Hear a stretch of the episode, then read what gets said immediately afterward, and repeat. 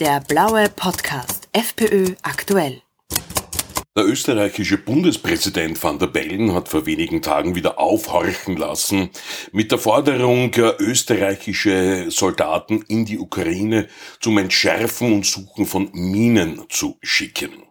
Mit mir im Studio der freiheitliche Wehrsprecher Magister Volker Reifenberger. Grüß Gott. Grüß Gott.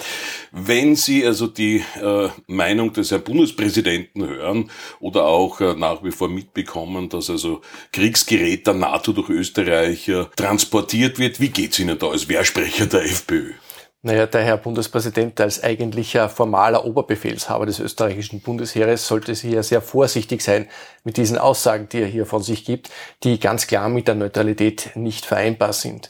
Die Ukraine äh, befindet sich in einem äh, Kriegszustand und wenn wir jetzt österreichische Soldaten hier in das Kriegsgebiet entsenden würden, um Minen zu räumen, das heißt, dann würden sich Soldaten an diesem militärischen Konflikt selbst beteiligen und das wäre äh, neutralitätsrechtlich nicht zulässig. Minen sind ja nicht zivil verlegt worden, sondern von einer der Kriegsparteien mit einem äh, militärischen Ziel. Und natürlich sind hier auch äh, die Zivilbevölkerung gefährdet und betroffen von diesen Minen, das ist schon klar. Aber auch das ist ein militärisches Ziel. Und wenn hier jetzt österreichische Soldaten eingreifen würden, indem hier zivile Objekte oder, oder Gegenden geräumt werden, auch wenn da momentan jetzt keine Kampfhandlungen stattfinden, so ist es dennoch ein Eingriff in diesen, eine Beteiligung in einen äh, kriegerischen ähm, in eine kriegerische Auseinandersetzung. Und das ist eindeutig mit der Neutralität eben nicht vereinbar.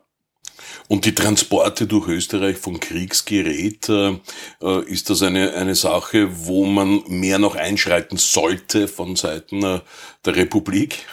Das ist sowieso ein Thema, das uns jetzt schon länger verfolgt. Es läuft auch momentan eine parlamentarische Anfrage, die ich zu diesem Thema eingebracht habe. Anlassfall war seinerzeit der Transport der Panzerhaubitzen M109 äh, von Italien durch Österreich mit dem Ziel Richtung Ukraine. Dieser äh, Transport war nicht genehmigt nach dem Kriegsmaterialgesetz, hätte einer Genehmigung bedurft, die aber, äh, nachdem das Ziel Ukraine ja bekannt war, nicht hätte erteilt werden dürfen. Äh, und äh, das war nicht nur der einzige Transport, es gibt hier mehrere und äh, ja, es dürfte hier bunt weitergehen, wie es ausschaut. Es gibt eine zahlreiche äh, Überflüge und, und äh, Truppentransporte und auch Kriegsmaterialtransporte als einzige Partei im Parlament, der also wirklich direkt äh, die Gründung der Vereinigten Staaten von Europa fordern, haben ja vor einigen Tagen die Neos aufhorchen lassen. Die anderen Parteien im Parlament, bis natürlich auf die Freiheitlichen, die äh, wollen das eventuell eher so durchs Hintertürl irgendwann einmal äh, sich arrangieren. Aber äh, die Vereinigten Staaten von Europa würden natürlich auch eine gemeinsame EU-Armee bedingen. Auch etwas, wogegen sich die Freiheitlichen aussprechen, in puncto Souveränität vor allem. Die Freiheitliche Partei ist immer eingetreten für ein Europa der Vaterländer und nicht für einen Bundesstaat.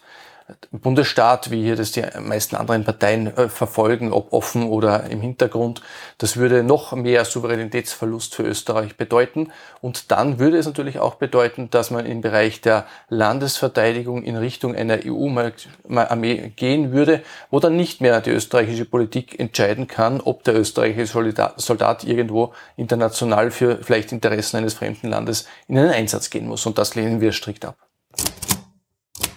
Der blaue Podcast FPÖ aktuell.